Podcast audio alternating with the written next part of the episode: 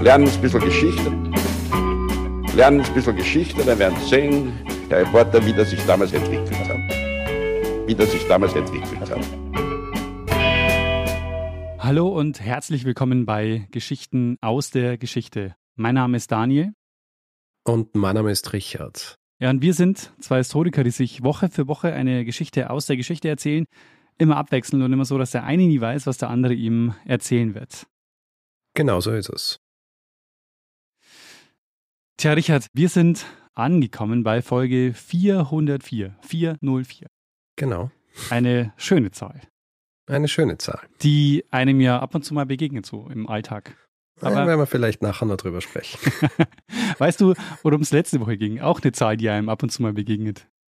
Äh, ja, 403. In der Folge 403 ging es um einen Usurpator, jemanden, der sich in, in Rom zum Kaiser machen hat lassen. Der letzte Kaiser in Rom. Richtig. Und mal wieder eine Folge aus der antiken Geschichte. Mhm.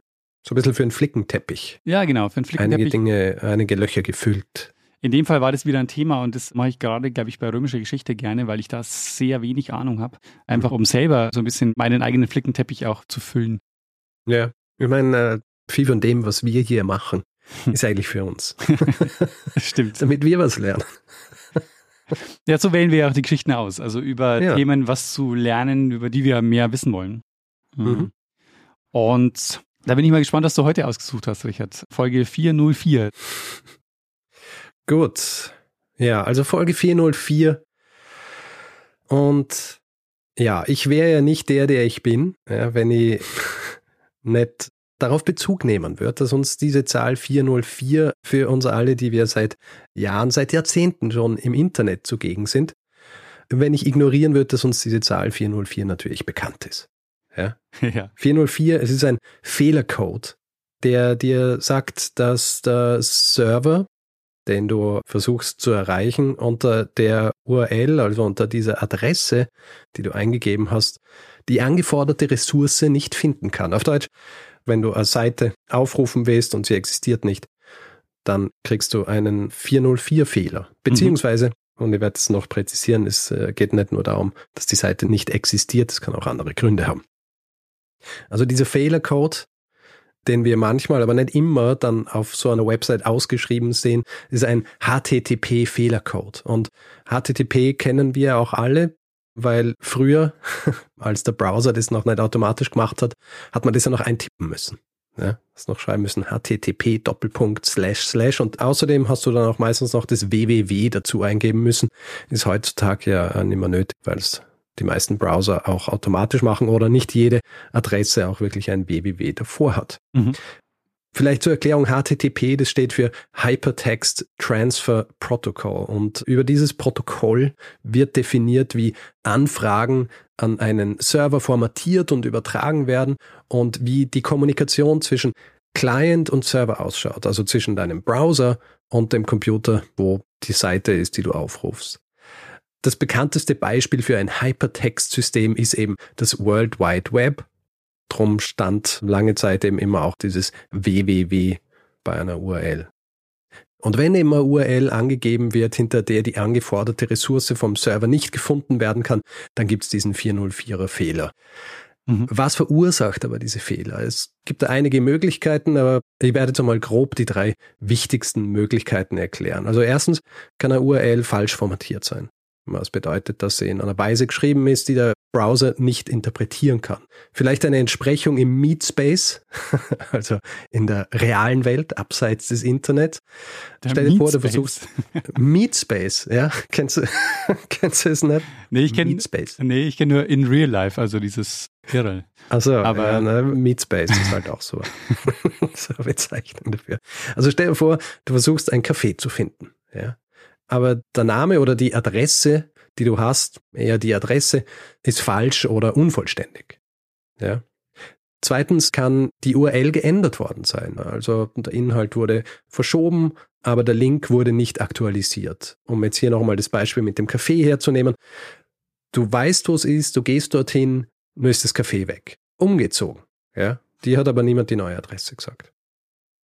Und die dritte Möglichkeit, die ich hier jetzt noch rausstreichen will, ist, dass einfach der Inhalt der Seite komplett durch was Neues ersetzt worden ist. Ja, die alte Seite existiert einfach nicht mehr. Wieder die Entsprechung mit dem Café. Du suchst es auf, die Räumlichkeiten etc. sind noch hier, aber stattdessen ist da jetzt zum Beispiel ein Laden für Tierbedarf drin. Hm. Und mit diesen Dingen, die nicht gefunden werden können.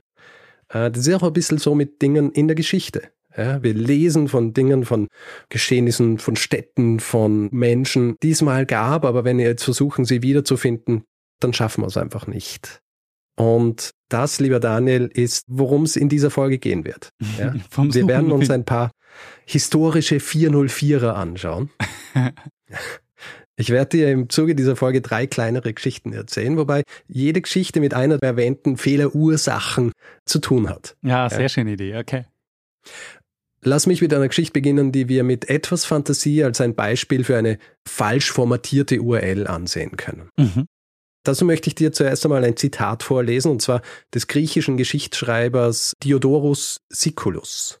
Diodorus Siculus war ein griechischer Historiker, der im ersten Jahrhundert vor der Zeitenwende gelebt hat. Sein bekanntestes Werk ist die Bibliotheca Historica oder historische Bibliothek, äh, Universalgeschichte in 40 Büchern, von denen heute aber nur noch 15 vollständig erhalten sind. Und in diesem Werk versucht Diodorus, wie es so üblich war damals, die gesamte bekannte Welt und ihre Geschichte in einer Chronologie zusammenzufassen beginnt mit Mythologie und endet dann in seiner eigenen Zeit. Und im Buch 2, Kapitel 10 dieses Werks findet sich folgendes Zitat, und zwar ist es ein Zitat über ein Bauwerk in einer Stadt im heutigen Irak.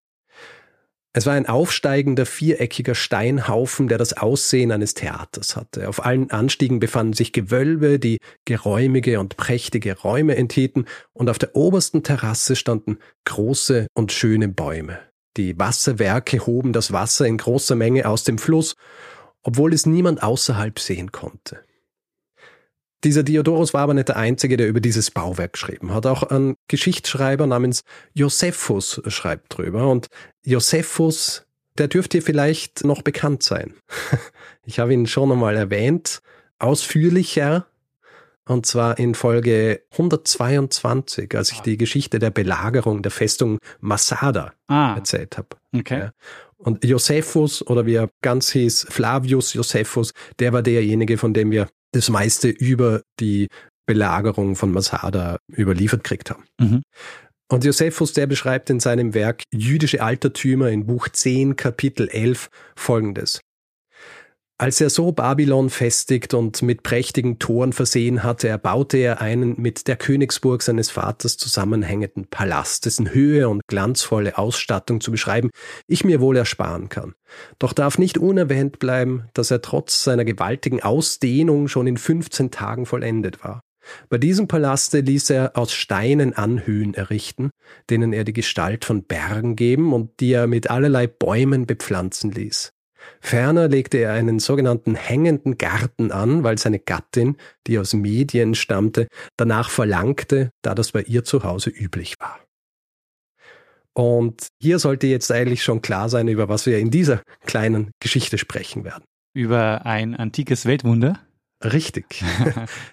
die hängenden Gärten der Semiramis, mhm. das ist jene Frau, die hier referenziert wird in diesem Zitat von Josephus, beziehungsweise die hängenden Gärten von Babylon.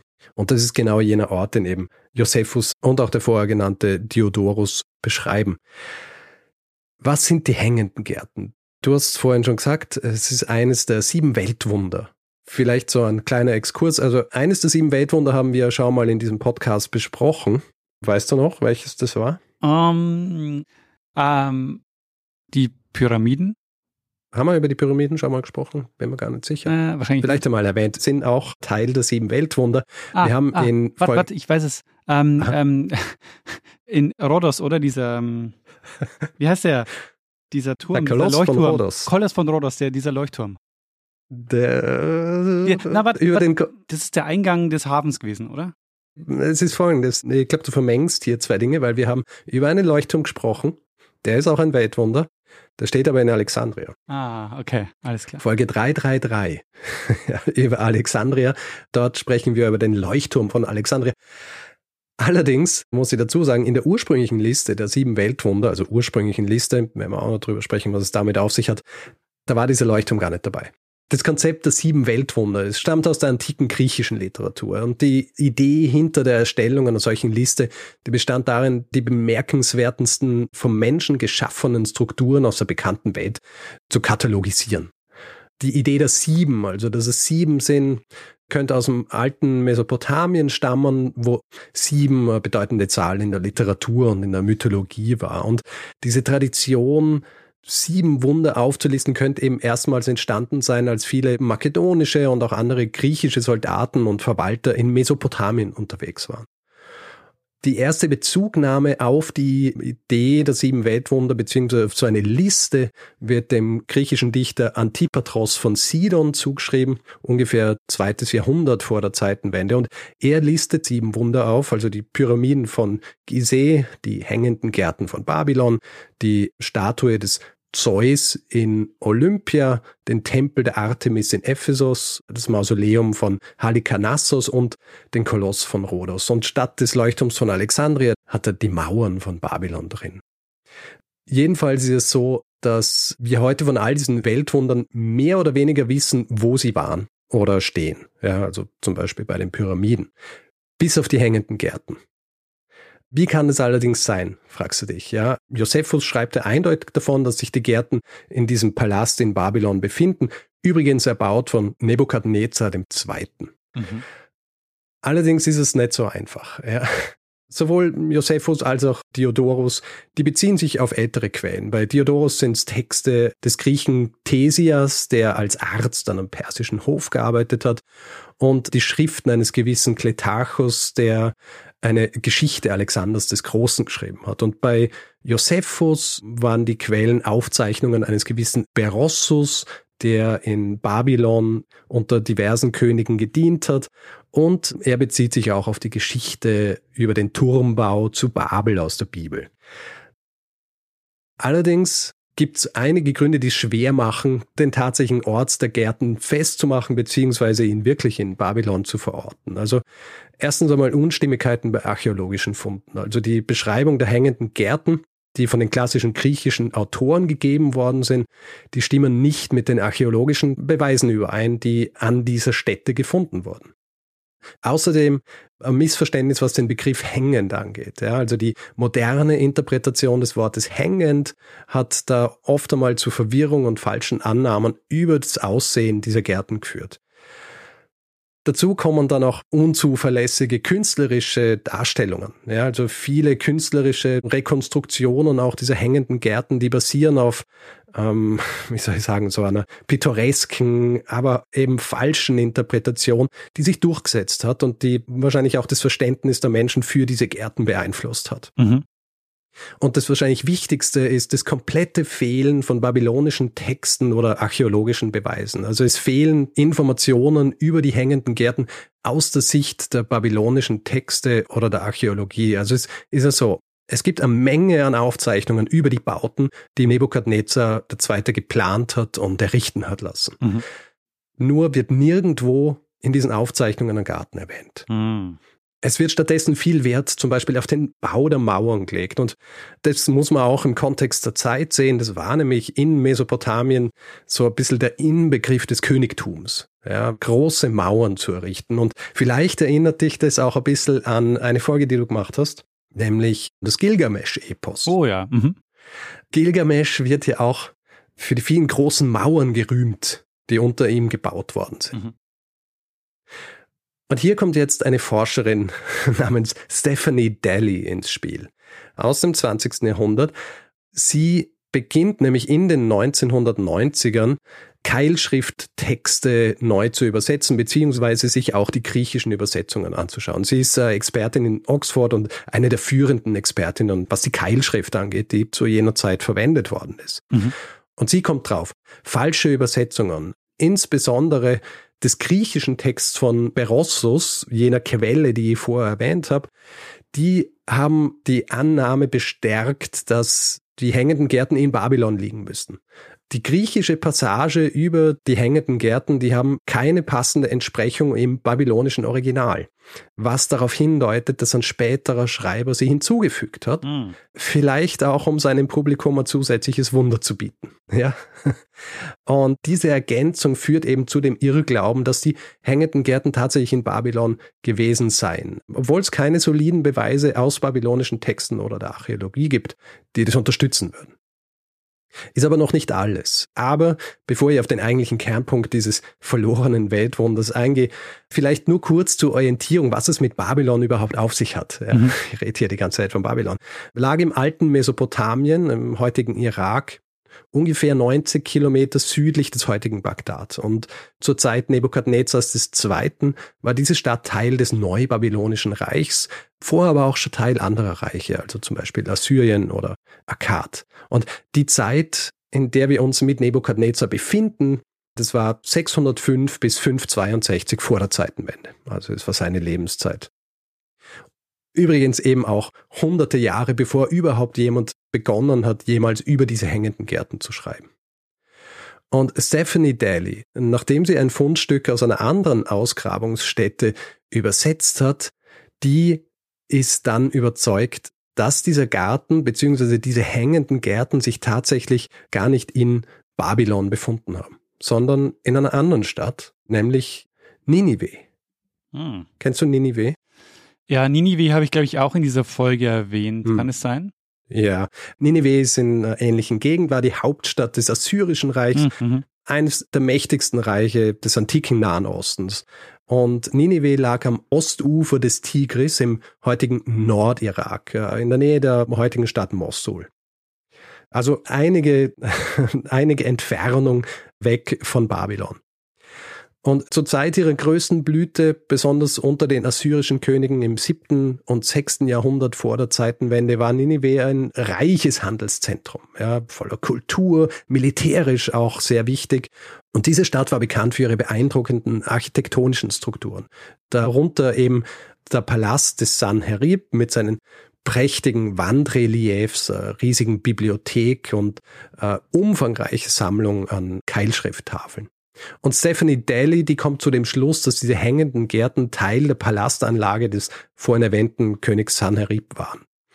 Der lebt ungefähr 100 Jahre vor Nebukadnezar II.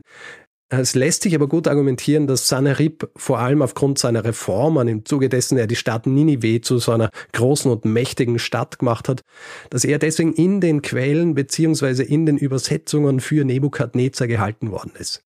Ja, das sind vor allem Namensverwechslungen beziehungsweise Namensverwirrungen in diesem Zusammenhang. Deswegen ist es auch vorstellbar, dass Ninive stattdessen als Babylon bekannt war und der Euphrat zum Beispiel, an dem Babylon liegt, für den Tigris gehalten worden ist, an dem Ninive liegt. Es gibt auch sonst noch weitere Indizien, die Stephanie Daly ausführt. Also zum Beispiel im Jahr 1854 wird eine Statue in Ninive geborgen und auf dieser Statue wird ein Garten mit einer Brücke mit drei Bögen dargestellt, die zu jener Zeit als die hängenden Gärten von Babylon identifiziert worden sind. Mhm. Ja. Diese Darstellung auf dieser Skulptur hat tatsächlich Ähnlichkeiten mit den Darstellungen der Gärten in, in der antiken griechischen Literatur aufgewiesen. Und diese Gärten, wie sie in Ninive waren, die waren nur ein Teil einer riesigen Palastanlage, die es selber auch ziemlich in sich gehabt hat. Dafür wurden spezielle Kanäle gebaut, um eben diese Gärten in Ninive zu bewässern. Die Ingenieure des Sanherib, die haben äh, umfangreiches und gut durchdachtes Kanalsystem entwickelt. Es gab ein Wehr, ein Tunnel, ein Damm, eben dieses brückenartige Aquädukt mit Steinbögen, um Wasser in diese Gärten zu kriegen, vor allem auch um Obstgärten und Felder rund um Ninive zu bewässern. Und dieses System versorgt nicht nur diese königlichen Gärten, sondern verbessert auch die Versorgung im Grund der gesamten Gegend mit Wasser und daher auch mit frischen Lebensmitteln und eben Trinkwasser für die Bewohner der Stadt. Mhm. Stephanie Daly, die geht davon aus, dass für die Bewässerung dieser erhöhten Gärten etwas verwendet wurde, das ich auch schon in Folge 333 zu Alexandria erwähnt habe. Und in, äh, in dieser Folge wird diese Erfindung aber jemand anderem zugeschrieben, nämlich Archimedes. Ah, ja, ähm, diese Schraube. Genau, die ah. archimedische Schraube. Und du erinnerst dich auch an das Zitat, das ich eingangs erwähnt habe, wo davon gesprochen wurde, dass man nicht sieht, wie dieses Wasser in diese Gärten kommt. Und das ist ein guter Hinweis darauf, dass dort eben diese archimedische Schraube verwendet worden ist. Also falls du dich erinnerst, ist quasi so eine Schraube, die im Grund Wasser nach oben schraubt. Mhm. Ja. Und soll schon zu jener Zeit verwendet worden sein die Hinweise darauf, also der Name, der verwendet wird, ist der Name eigentlich für eine Art Palme. Und wenn man sich diese Palme anschaut, dann erkennt man auch, wie man auf die Idee kommt, das so zu benennen, weil die eben so ein bisschen schraubenartig ausschaut. Wenn man hier die Blätter, die man regelmäßig bei Palmen abschneidet, wenn man die abgeschnitten hat, dann sieht man, es schaut ein bisschen aus wie eine Schraube. Und danach ist es in den Texten, in den Keilschrifttexten benannt. Übrigens 400 Jahre bevor Archimedes überhaupt geboren wurde. Also die Theorie, die Stephanie Daly aufstellt, um es kurz zu machen, ist, dass die hängenden Gärten von Babylon tatsächlich nicht in Babylon waren, sondern in Ninive. Die Beweise sind natürlich Indizien, mehr können wir auch nicht erwarten, nicht zuletzt, weil es halt mittlerweile auch schwierig ist, in Ninive weiterhin Dinge auszugraben. Ein beträchtlicher Teil der Anlage wurde vor einigen Jahren ja auch vom islamischen Staat zerstört mhm. oder geplündert. Was die hängenden Gärten von Babylon angeht, wissen wir heute also noch immer nicht sicher, wo sie sind. Kann sein, dass sie in Ninive waren. Es gibt aber auch die Theorie, dass sie eben, wie ich es vorhin auch erwähnt habe, einfach hinzugefügt wurden, um den damaligen Lesern und Leserinnen einfach ein weiteres Weltwunder zu geben. Also entweder ein Phantomgarten oder jemand hat die URL falsch abgetippt aus genau. den babylonischen Texten. Korrekt. Sehr schön zusammengefasst. Und deswegen gehe ich jetzt gleich zu meiner nächsten Geschichte, mhm. beziehungsweise meinem nächsten Grund, den man haben könnte, dass man einen 404-Fehler bekommt. Und dieser Grund ist, dass sich einfach die Adresse dieser Zielseite geändert hat. Mhm. Ja? Ich meine, wir kennen das. Ja. Wir legen auf unserer Website eine Seite an, wir nennen sie Archiv, wir kommen dann irgendwann drauf, ah, eigentlich wollen wir es Podcast-Archiv nennen. Wir nennen das Ganze um, richten keine Weiterleitung ein und wenn jetzt jemand diesen alten Link Archiv hat, draufklickt, kriegt er einen 404er. Oder stell dir vor, du benennst den ganzen Podcast um. Und ja, da werden wir nachher noch drüber sprechen. Okay. Ist, äh, ja, wir machen noch so einen kleinen Abschluss diesbezüglich. Auf jeden Fall, so ähnlich ist es auch mit der nächsten Geschichte und lustigerweise ist es eine Geschichte um eine Sache, die auch schon mal als das achte Weltwunder bezeichnet wurde. Hm. Die Geschichte beginnt mit einem Friedrich und einem Peter. Zu Beginn des 18. Jahrhunderts beschließt nämlich der preußische König Friedrich I. ein massives, wie soll ich sagen, Kunstwerk bauen zu lassen. Es ist aber ein so außergewöhnliches Kunstwerk, dass es eigentlich ja schwer als Kunstwerk zu fassen ist. Es ist eher ein Zimmer.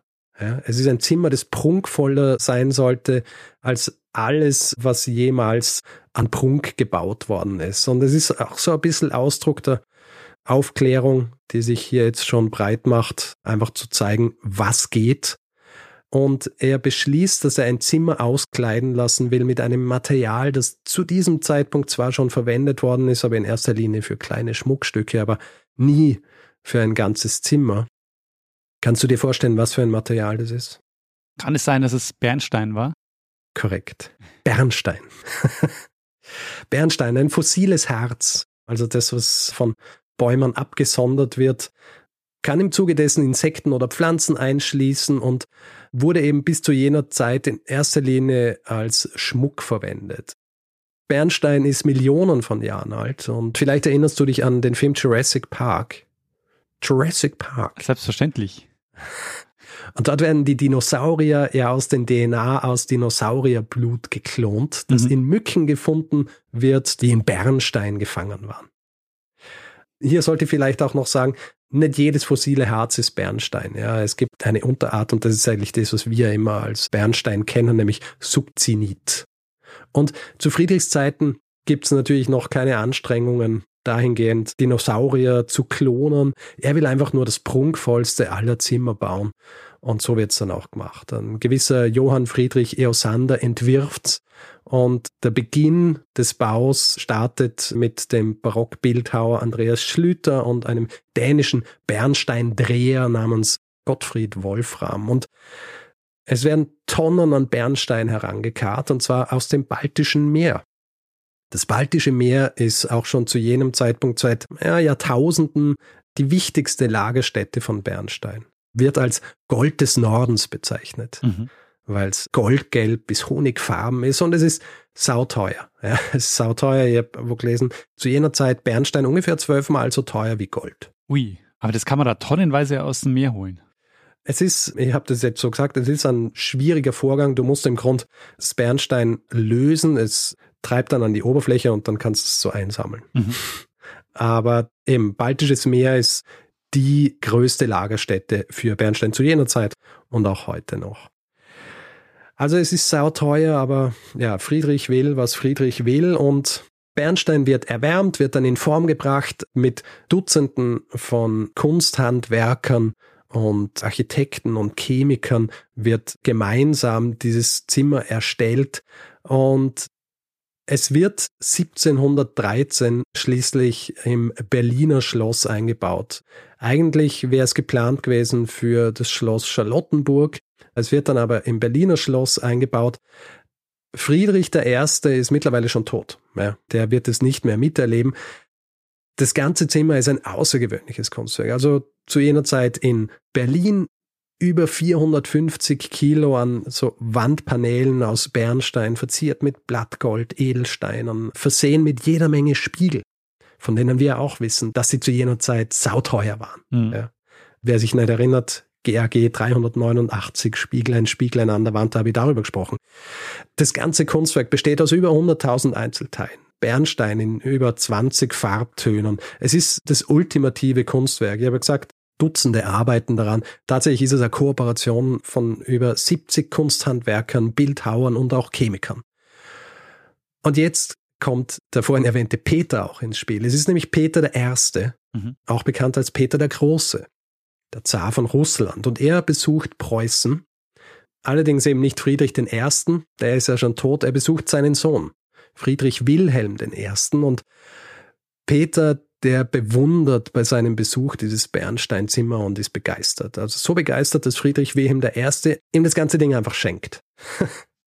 Einerseits, um die Beziehungen zwischen Preußen und Russland zu festigen, das ist so der Subtext des Ganzen, aber auch, weil es heißt, dass Friedrich Wilhelm, der ja bekannt dafür war, dass er ein starkes Heer aufbauen will, deswegen auch Soldatenkönig genannt worden ist, dass er im Austausch gegen dieses Geschenk sogenannte lange Kerls bekommt. Ja? Also weißt du, was die langen Kerls waren?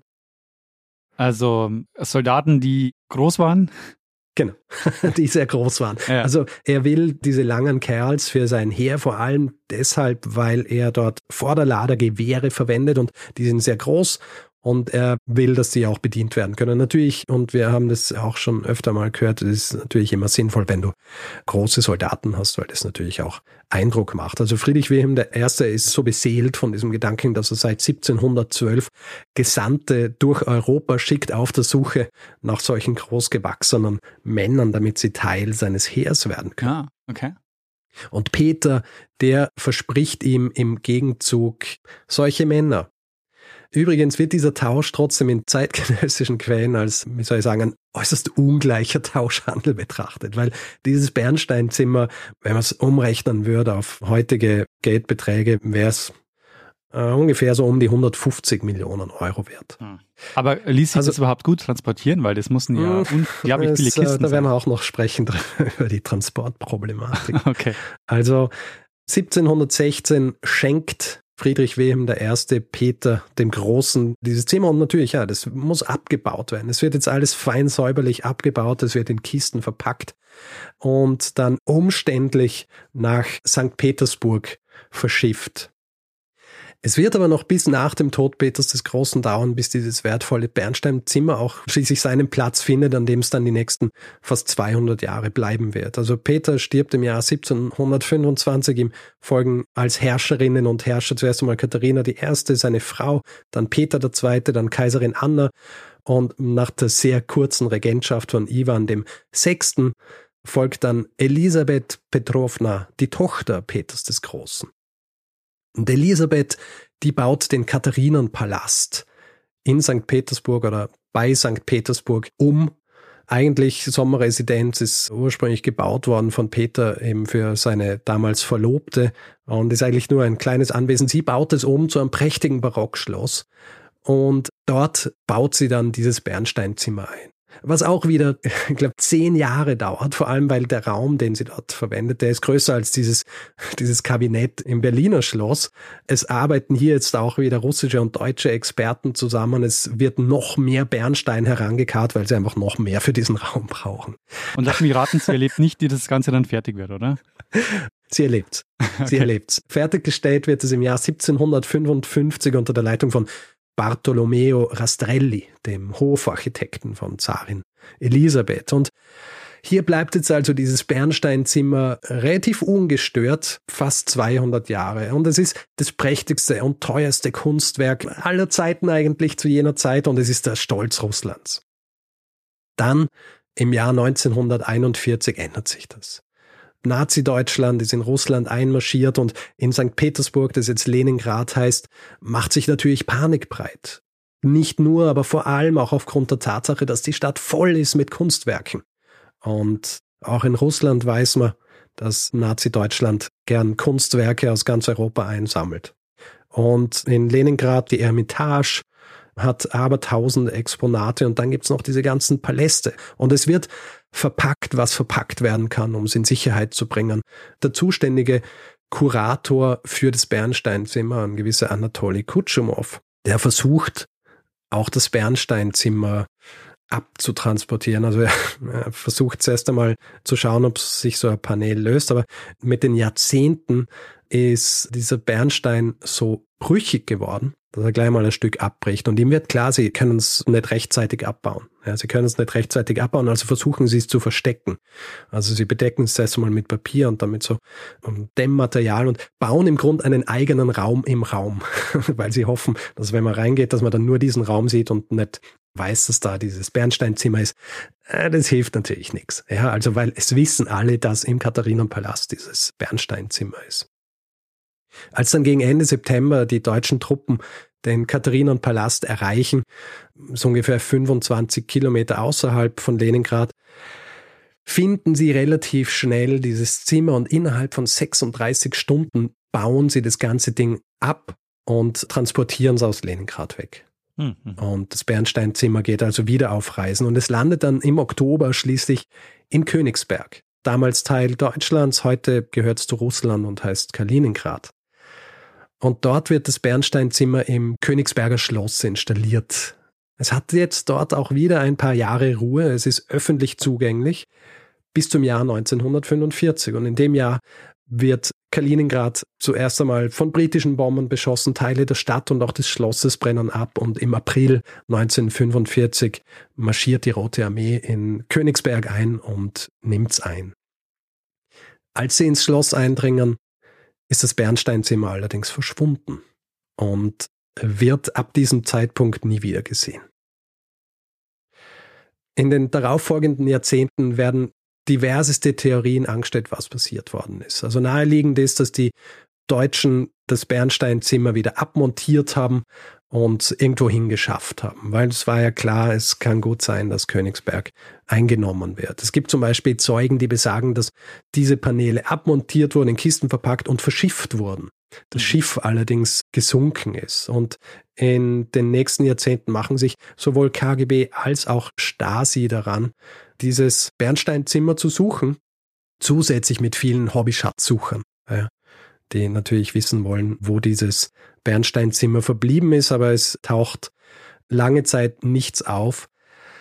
Es taucht in den 90er Jahren ein Mosaik auf, allerdings aus Stein, das Teil dieses Bernsteinzimmers war. Und zwar ist es die Familie eines Wehrmachtsangehörigen, der aber höchstwahrscheinlich dieses Mosaik mitgenommen hat, als sie es in Leningrad abgebaut haben mhm. und nicht in Königsberg.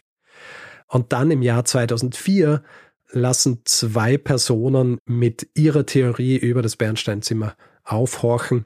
Es ist die Journalistin Cathy Scott Clark und der Journalist Adrian Levy, beide aus Großbritannien. Und sie veröffentlichen ein Buch, mhm. in dem sie ihre hm, fast 15 Jahre lange Arbeit dokumentieren, mittels der sie versucht haben herauszufinden, was denn jetzt tatsächlich aus dem Bernsteinzimmer wurde. Und die Antwort ist gleichzeitig zufriedenstellend und verstörend. zufriedenstellend deshalb, weil sie relativ überzeugend sind in ihrer Darstellung und wir jetzt auch relativ sicher wissen, was mit dem Bernsteinzimmer passiert ist. Verstörend deshalb, weil es bedeutet, dass das Bernsteinzimmer für immer verloren ist. Hm, okay. Die beiden haben nämlich etliche Archive durchsucht, haben persönliche Archive auch der Leute, die in Russland damit zu tun gehabt haben, vor allem auch der Kurator, den ich vorher erwähnt habe. Im Grund, so wie Sie es dargestellt haben, mit allen Personen gesprochen, die jemals irgendwas mit dem Bernsteinzimmer zu tun gehabt haben. Und eine dieser Personen war ein gewisser Professor Alexander Brusow, der nach Königsberg geschickt wird von Russland, nachdem es eingenommen worden ist, um zu schauen, was aus diesem Bernsteinzimmer geworden ist. Und der kommt relativ schnell zu dem Schluss, dass das Bernsteinzimmer höchstwahrscheinlich abmontiert wurde, in Kisten verpackt, dann in einem anderen Raum des Schlosses versteckt und nachdem die Rote Armee einmarschiert, wird dieser Raum höchstwahrscheinlich verbrannt und geplündert. Mhm. Und Bernstein brennt ganz gut. Allerdings werden die Ergebnisse dieses Professors Alexander Bosow ignoriert. Ja, sie werden ignoriert und stattdessen wird Kutschumow, also der Kurator, den ich vorher erwähnt habe, der wird eingesetzt, das Bernsteinzimmer zu finden, beziehungsweise eine Organisation anzuführen, die in den nächsten Jahrzehnten damit betraut sein wird, die Suche nach dem Bernsteinzimmer zu leiten. Aber natürlich wird das Bernsteinzimmer nie gefunden. Die Theorie von Scott Clark und Levy ist, dass tatsächlich Russland relativ schnell klar war, dass das Bernsteinzimmer in Königsberg im April 1945 zerstört wurde. Sie das aber absichtlich ignoriert haben, weil natürlich das Bernsteinzimmer beziehungsweise das verlorene Bernsteinzimmer als politisches Mittel in den nächsten Jahrzehnten sehr wichtig war. Aha, okay. Also vor allem was Restitutionen angeht, weil es auch viele Kunstwerke gegeben hat, die nach dem Krieg geraubt wurden und nach Russland gebracht worden sind. Und jedes Mal war das Bernsteinzimmer so ein bisschen ein, wie soll ich sagen, ein Druckmittel. Ja. Mhm. Ich habe das Buch gelesen und ich sehe wenig Gründe daran zu zweifeln, dass das, was Sie so beschrieben haben, so ist. Es ist wirklich die schlüssigste Erklärung dafür, dass tatsächlich nie wieder bis auf dieses Mosaik und eine kleine Kommode aus dem Bernsteinzimmer jemals irgendwas gefunden worden ist. Mhm. Diese Geschichte mit Russland und Deutschland und Restitution nimmt dann auch eine ganz interessante Wendung, weil in den 70er Jahren wird beschlossen, dieses Bernsteinzimmer neu zu bauen. Es wird neu okay. gebaut, auch wieder eine Zusammenarbeit Deutschlands und Russlands und wird dann auch, ich glaube, 2004 wieder eröffnet. Schröder und Putin sind bei der Eröffnung dabei und es wird im Grunde so als, äh, wie soll ich sagen, so eine Art Wiedergutmachung zelebriert. Interessanterweise, glaube ich, ein Energiekonzern hat einige Millionen Euro gesponsert, damit das Ding fertiggestellt wird. Hm, interessant. Also, dass es quasi bis in die Gegenwart politische Auswirkungen hatte, dieses Bernsteinzimmer. Hm. Ja, ich habe das jetzt sehr verkürzt dargestellt. In diesem Buch wird es äußerst schlüssig dargestellt und ja, also es ist vor allem deswegen auch interessant, weil es, und das ist, äh, das ist ganz lustig, die, die deutsche Wikipedia ignoriert es komplett. Ja. also in der deutschen Wikipedia steht nichts davon. Ähm, äh, in der englischsprachigen wird diese Theorie beziehungsweise werden diese Erkenntnisse von Levi und Clark Scott sehr eingehend betrachtet, aber in der deutschen ist es so, als wäre das Buch nie geschrieben worden. Ah, interessant. Also schon diese Geschichte, dass es in Königsberg zerstört wurde, das kommt da schon gar nicht vor. Na. Ah, interessant. Nichts. Also da ist es noch immer ein offenes Mysterium, ah. ja, was tatsächlich mit dem Bernsteinzimmer passiert ist. Bezogen jetzt auf den 404 Fehlercode ist es ja so, dass man normalerweise sagt, okay, wenn man den Ort nicht mehr findet, dann hilft immer noch das Webarchive wo man gucken kann. Und in dem Fall scheint es ja auch so gewesen zu sein, weil das Webarchive hat offenbar also Bilder und so geliefert, aus denen mhm. man das heutige Bernsteinzimmer quasi rekonstruieren konnte. Ja, ich meine, diese Rekonstruktion, das war ein komplexer Vorgang, weil Sie haben zwar Bilder gehabt, aber es war schwierig herauszufinden, was für Schattierungen beziehungsweise was für Farben die unterschiedlichen Bernsteinpaneele und Teile dieses Zimmers gehabt haben. Mhm. Und sie haben das dann zum Beispiel so gemacht, dass sie Fotos gemacht haben vom Bernstein, dann haben sie die Schwarz-Weiß gemacht, haben es mit den Schwarz-Weiß Bildern verglichen, die es gegeben hat. Und da haben sie dann so Rückschlüsse führen können darauf, was für eine Farbe dieses Bernstein jetzt tatsächlich ah, gehabt hat. interessant. Also das ist ein hochkomplexer Vorgang gewesen, überhaupt nicht trivial. Und ich meine, die Leistung soll auch überhaupt nicht geschmälert werden, was dann tatsächlich gemacht worden ist. Aber es ist halt eine Replika. Naja. Gut, lass mich jetzt zur dritten und letzten Geschichte dieser 404er Saga kommen. Wir haben ja jetzt schon von Gärten gehört und von einem Zimmer, die nicht auffindbar waren. Jetzt kommt etwas, das im Sinn einer 404er Fehlermeldung eigentlich als die komplette Website wurde geändert beschrieben werden könnte. okay. Und es handelt sich hierbei um eine ganze Stadt. Wir springen dafür circa 2000 Jahre weit zurück. Ja, stell dir eine blühende Hafenstadt vor, gelegen im südlichen Indien an der Malabar-Küste, die nicht umsonst auch als Pfefferküste bekannt war. Es ist eine Stadt, die vor Wirtschaftstätigkeit nur so pulsiert. Also hier treffen Osten und Westen aufeinander. Handelsrouten aus aller Welt kreuzen sich. Es ist ein lebhafter Markt, nicht nur was Waren, sondern auch was Kultur und was Ideen angeht. Und diese Stadt, die heißt Musiris beziehungsweise Muchiri auf Tamil. Gehandelt wird mit einer Vielzahl an Gütern, also Pfeffer, Perlen, Elfenbein, Seide, Edelsteine, waren, die aus den verschiedensten Ecken der antiken Welt kommen. Insbesondere der Handelsverkehr mit dem römischen Reich ist hier beachtlich. Also die Römer bringen Gold und Silber, vor allem Silber, nach Musiris, um sie einzutauschen, vor allem gegen Pfeffer und andere Luxusgüter. So wird Musiris zu einem der wichtigsten Handelspartner Roms und öffnet gleichzeitig auch ein Fenster nach Indien für das Römische Reich.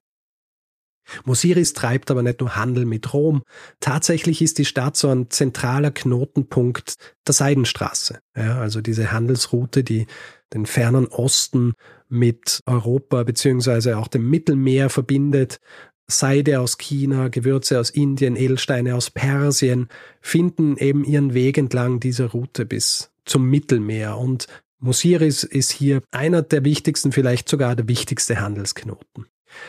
Es gibt eine Gedichtsammlung, die Akananuru genannt wird, die während der sogenannten Sangam-Periode entsteht. Die Sangam-Periode, die von etwa dem dritten Jahrhundert vor der Zeitenwende bis zum dritten Jahrhundert nach der Zeitenwende datiert wird, ist eine sehr wichtige Phase in der Geschichte Südindiens, benannt nach der Sangamam, einer legendären Versammlung von tamilischen Gelehrten und Dichtern, zeichnet sich diese Ära vor allem durch eben sehr reiche literarische Produktion aus. Also diese Sangam-Literatur ist eine Sammlung von über 2000 Gedichten von über 470 Autoren und es ist mm, ein wahnsinnig reicher Schatz an Einblicken in das Leben und in die Gesellschaft und die Gedankenwelt dieser Zeit. Und diese Akananuru Gedichtsammlung, die ist Teil davon und dort wird Musiris folgendermaßen beschrieben.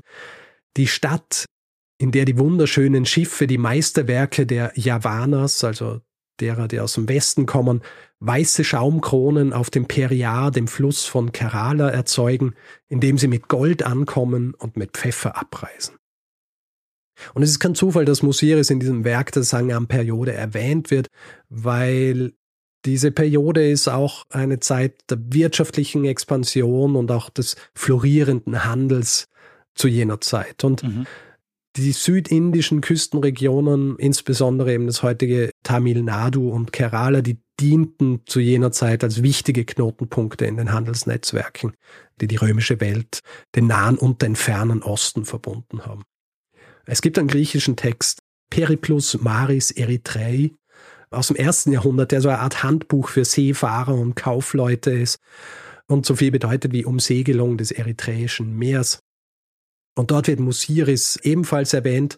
Eritreisches Meer übrigens. Falls du dich fragst, was ist das wieder für ein komisches Meer?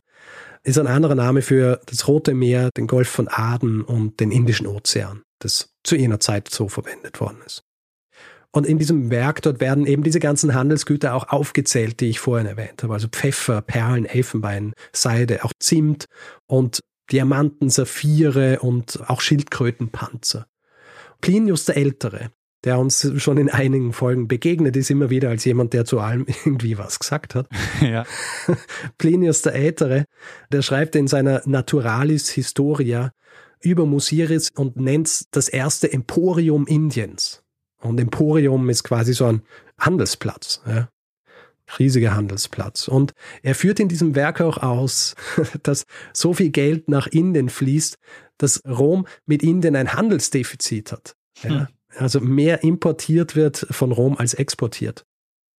100 Millionen Sesterzen gehen pro Jahr nach Indien oder China für Luxusimporte wie Pfeffer und andere dieser vorhin erwähnten Waren, laut Plinius. Diese schönen Zeiten, was das Geld Roms angeht, die werden allerdings mit dem dritten Jahrhundert etwas weniger schön. Äh, in erster Linie, weil Rom in dieser Zeit in eine Krise schlittert. Du hast es, glaube ich, in der letzten Folge bisschen erwähnt. Ich meine, die Zeit ist ein bisschen danach gewesen, aber es ist diese Zeit der Soldatenkaiser. Mhm. Es ist im Grunde eine Reichskrise, die Reichskrise des dritten Jahrhunderts, wie es auch genannt wird, so ungefähr von 235 bis 284. Und 284 oh. ist genau das Jahr, wo Diokletian an die Macht kommt. Also das ist quasi ja. dann das Ende der Soldatenkaiser. Genau, also der beendet im Grund diese Reichskrise. Was ja diese Reichskrise auszeichnet, dieser häufige Wechsel der Kaiser, außenpolitisch ist es schwierig, es gibt die Inflation, es gibt vor allem einen Rückgang des Handels und eben auch soziale Unruhen und zum Beispiel auch die Pest, ja, die trägt auch ihren Teil dazu bei.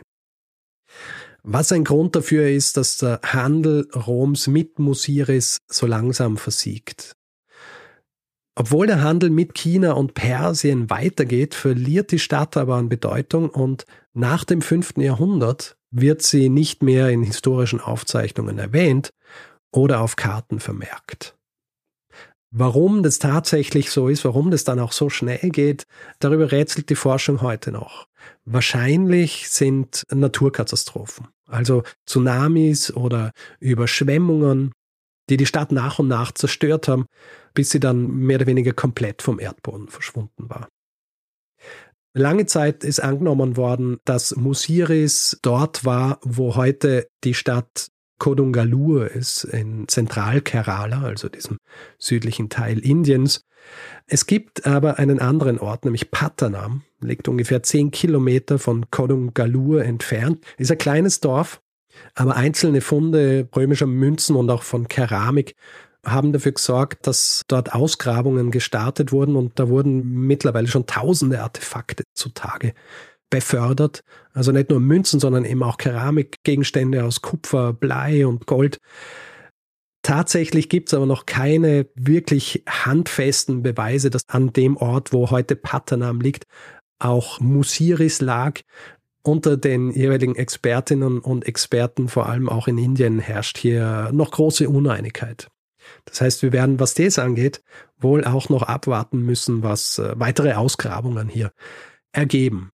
Was mhm. wir aber wissen, es ist ein 404 mit einer komplett neuen Website, denn vom ursprünglichen Musiris ist heute nichts mehr übrig. Hm. So, und jetzt möchte ich das Ganze abschließen mit noch einer ganz kurzen Erklärung, was es eigentlich mit diesem 404er wirklich auf sich hat, beziehungsweise warum dieser 404er so heißt. Es gibt nämlich die Legende, dass im CERN, wo das World Wide Web entwickelt wurde, dass dort die Server, auf denen die Webseiten lagen, dass die in einem Raum 404 standen. Ja, und wenn eine Seite nicht gefunden worden ist, dann hieß es, sie ist nicht in Raum 404. Das Ganze ist leider Unsinn. Ja.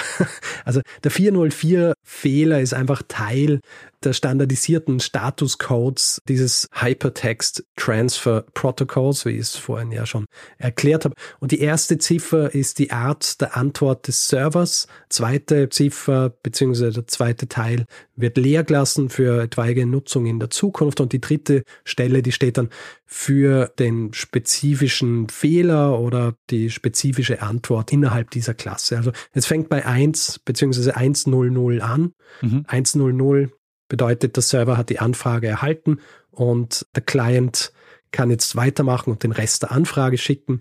Oder auch 200, das ist der angenehmste.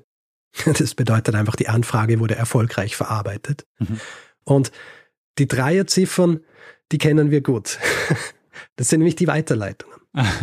ähm, 301 zum Beispiel habe ich vor einiger Zeit verwendet, um alle Anfragen, die an Zeitsprung FM kamen, auf geschichte.fm weiterzuleiten. Ist das die permanente Weiterleitung? Richtig. 301 steht für Moved Permanently. Ah. Und die Viererziffern, die stehen eben tatsächlich für Client-Fehler. Also Fehler, die von dir auskommen und die nicht ein Problem des Servers sind. Mhm. Also letzte Woche hast du sie ja schon genannt, 403, die verbotene Folge, eben deshalb, weil 403 aussagt, die Anfrage wurde verstanden, sie ist aber nicht erlaubt. Mhm. Und naja, 404 bedeutet einfach, der Server kann die Ressource, die man sucht, nicht finden. Das ist die, die man am häufigsten ja wahrscheinlich auch so als normaler Webanwender sieht.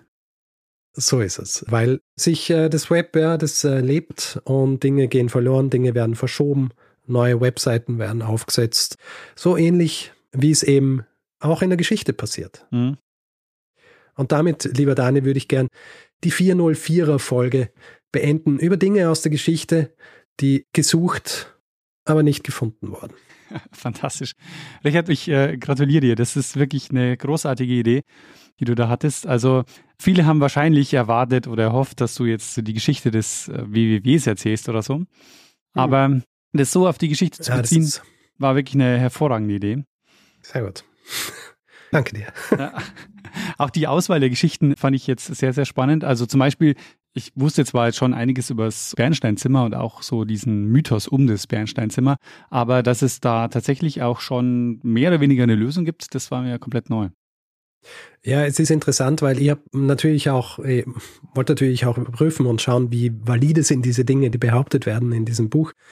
Und es gibt wenig Reviews dazu. Es wird eben teilweise wird es ignoriert. Äh, ich weiß tatsächlich nicht, was es auf sich hat damit, dass es wirklich auf Wikipedia einfach komplett ignoriert wird. Weil üblicherweise, wenn sowas rauskommt, das auch wirklich eine gut ausgearbeitete Sache ist, zumindest erwähnt man dann, dass es existiert. Mhm. Kann ja auch dazu sagen, ja, es ist eventuell umstritten, aber es wird einfach komplett ignoriert. Einfach als würde es nicht existieren. Und ich meine, das Buch existiert seit 2004. Ja. ja. Es wird einfach komplett ignoriert. Aber ja, ich meine, das ist halt eine dieser Sachen, die, weißt du, dieser, so ein Mythos, so ein Mythos, der, viele Leute wollen sowas natürlich auch nicht aufgeben. Mhm. Ja, diesen Gedanken, dass man vielleicht irgendwo noch einmal tatsächlich auf Kisten stößt, wo diese tausenden Bernstein-Kunstwerke verpackt sind. Naja, dass es in irgendeinem Aber, Keller nochmal auftaucht. Ja. Aber die Tatsache, dass eben wirklich bis auf diese Teile des Mosaiks und eine Kommode nichts gefunden wurde mhm. bisher, das deutet tatsächlich darauf hin, dass es einfach zerstört wurde, schon im April 1945. Naja. Sehr cool. Also wie gesagt, diese Verbindung fand ich sehr, sehr spannend, vor allem weil ich dich hier auch so kennengelernt habe als äh, jemanden, der sehr viel Zeit mit dem Internet verbringt und mir ja auch schon bewusst war, dass du diese Geschichte auch sehr gut kennst. Und, und das, ich weiß nicht, das haben wir wahrscheinlich in einem Feedback oder so bestimmt oder in einer der Jubiläumsfolgen schon erzählt, aber als ich dich kennengelernt habe, habe ich sehr wenig Bezug gehabt zu wirklich Dingen so im Internet. Damals war so die Blogs-Sachen waren so ganz groß. Und du warst halt da, keine Ahnung, du hast, glaube ich, damals schon jeden Webdienst benutzt, den es halt so gab. ja, ich habe alles ausprobiert, natürlich. Und du hast mich ja so ein bisschen in diese Welt gezogen. Insofern bin ich dir dafür ja auch dankbar. Und ja. ähm, das finde ich war jetzt eine schöne Verbindung. Sehr gut.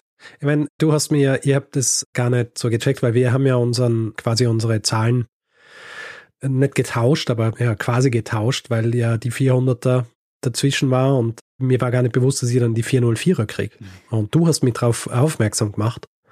Und dann habe ich gedacht, aha, gut, kann ich jetzt damit machen, was sie will. Natürlich, der erste Gedanke ist ein bisschen Geschichte des World Wide Web, aber wir haben gedacht, das wäre vielleicht fast noch interessanter eigentlich, ja, ja. sich die, äh, die Entsprechungen im Meet Space anzuschauen. Und in meiner Geschichte des World Wide Web, den kann man ja immer machen. Ja, ich habe tatsächlich vor ein paar Monaten schon mal dran gedacht, dass die 404, da dachte ich noch, die kommt zu mir, dachte ich mir, ah, machst vielleicht was zum Thema Geschichte des ARPANETs oder so. Und mhm. als ich dann gecheckt habe, ah, okay, die 404 kommt zu dir, dachte ich mir, sehr gut, da ist sie in den besten Händen. Und das hast du jetzt auch unter Beweis gestellt. Sehr gut. Na, ich äh, bin froh, dass es dir taugt. Zumindest. Und ich meine, hast du schon mal vorher so eine Episodenfolge gemacht, wo so unterschiedliche Geschichten erzählt werden? Ich habe das bei. Ich glaube, ich, glaub, ich habe es ein, zweimal gemacht. Eher in der Frühzeit. Warte mal, was habe ich. Du hast ja die Geschichten gemacht über die Berufe, oder? Genau, ja. Die ausgestorbenen Berufe. Aber ich glaube, in der Frühzeit habe ich auch schau mal was in diese Richtung gemacht. Ist natürlich immer ein bisschen schwieriger, weil du kannst dann halt, weil du den Rahmen nicht sprengen willst, nicht sehr in die Tiefe gehen bei den Folgen. Ich meine, es ist ja auch ohnehin nicht so, dass wir immer fünf Stunden über ein Thema sprechen, aber trotzdem, es ist schon ein Unterschied, wenn du dann drei kleinere Geschichten vorbereitest als eine, eine große. Man muss sich da ein bisschen, man muss sich da ein bisschen zurückhalten. Nee, das stimmt. Und aber halt trotzdem irgendwie schaffen, das so zu transportieren, dass es einen Sinn ergibt. Nee. Aber es ist ein bisschen eine Übung, wie damals, als wir angefangen haben und als wir gesagt haben, wir machen eine Geschichte, die nicht länger als Viertelstunde sein soll. zu versuchen, das so wieder zu machen und trotzdem irgendwie in der Lage sein, den, den Kontext auch darzustellen ja. und es nicht zu sehr zu verkürzen. Ja, das stimmt. Ähm, hast du einen Lieblingsstatuscode, Richard? Außer der 200, aber der ist sehr langweilig. Ja, das hätte ich jetzt natürlich gesagt. Ja. Ähm, nein, ich muss sagen, seit, seit das so relativ gut funktioniert hat, ist der 301 eigentlich mein Lieblingscode. Ja, sehr gut. Der hält unseren Podcast am Leben. Richtig. Also er hat zumindest dafür gesagt, dass er in der Anfangszeit, also dass wir im Grund kaum irgendwie Absprünge oder Leute 404er kriegt haben. Mhm. Ja. Ansonsten alle alten Links wären ja dann natürlich kaputt gewesen. Ja, das, Und das stimmt. will man ja vermeiden damit. Also der 301 war Teil, aber wir haben auch noch so Rewrite Rules in unsere in unser Server-Setup gepackt, dass auch wirklich die Deep Links gut funktionieren. Sehr gut. Ich bin froh, dass bei uns beiden du dich darum kümmerst und nicht ich, weil sonst hätte es einige Reibungsverluste gegeben. Maybe. so äh, wissen wir beide, für was wir zuständig sind. Sehr gut. Ja, dann würde ich sagen, Richard, hast du dieser Geschichte noch was hinzuzufügen? Nein, also wie gesagt, zu diesen drei Themen gäbe es jeweils noch viel nachzulesen, aber ich glaube, dieses Werkel ist jetzt abgeschlossen. Sehr gut. dieses kleine 404er Werkel. Dann würde ich sagen, gehen wir doch über zum nächsten Teil des Podcasts. Genau, nämlich zum Feedback-Hinweis-Blog. Wer uns Feedback geben will zu dieser Folge oder anderen, kann das per E-Mail machen. Feedback.geschichte.fm kann es auf unserer Website machen, geschichte.fm kann es auf den unterschiedlichen Social Media Plattformen tun, also Facebook, Instagram, LinkedIn, da heißt mal Geschichte FM. Wer uns auf Mastodon folgen will, einfach geschichte.social in einem Browser eingeben, dann landet man direkt auf unserem Profil. Und wer uns reviewen will, kann es zum Beispiel auf Apple Podcasts machen. Das ist großartig für unsere Sichtbarkeit, weil es die größte Plattform ist, wo man solche Reviews abgeben kann. Ansonsten einfach überall, wo Podcasts bewertbar sind. Merch gibt's unter geschichte.shop und es gibt zwei Möglichkeiten, diesen Podcast werbefrei zu hören. Zum einen bei Apple Podcasts, da gibt's den Kanal Geschichte Plus und bei Steady kann man sich den Feed kaufen für vier Euro im Monat. Da findet ihr alle Informationen unter geschichte.fm slash steady. Wir bedanken uns in dieser Woche bei Robert, Martina, Helena, Andreas, Daniel, Valeria, Ferdinand, Nils, Philipp, Ute, Paolo, Markus, Lennart, Eva, Lea, Jan, Georgios, Markus, Sophie, Mark, Alexander, Marius, Flores, Martin, Tiat, Miyoko, Larin, Marius, Sebastian und Elvira und Sven. Vielen, vielen Dank für eure Unterstützung.